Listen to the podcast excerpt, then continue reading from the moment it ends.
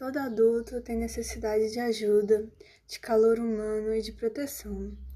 Sob muitos aspectos, essas necessidades diferem e, ainda assim, se assemelham às de uma criança.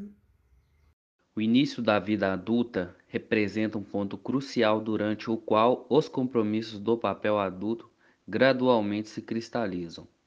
Na vida adulta, chegamos no ápice das condições físicas e no auge das funções sensório e psicomotoras.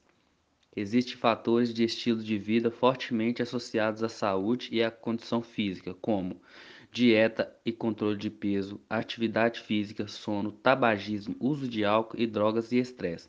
Consideramos também as influências indiretas sobre a saúde, como o nível de socioeconômico, educação, raça, etnia e relacionamentos. Outras funções naturais que podem envolver preocupações físicas são os distúrbios relacionados à menstruação, infecções sexualmente transmissíveis e a infertilidade. A saúde não é uma questão de ausência de doença. Adultos emergentes e jovens têm a mais alta taxa de pobreza e o nível mais baixo de seguro-saúde.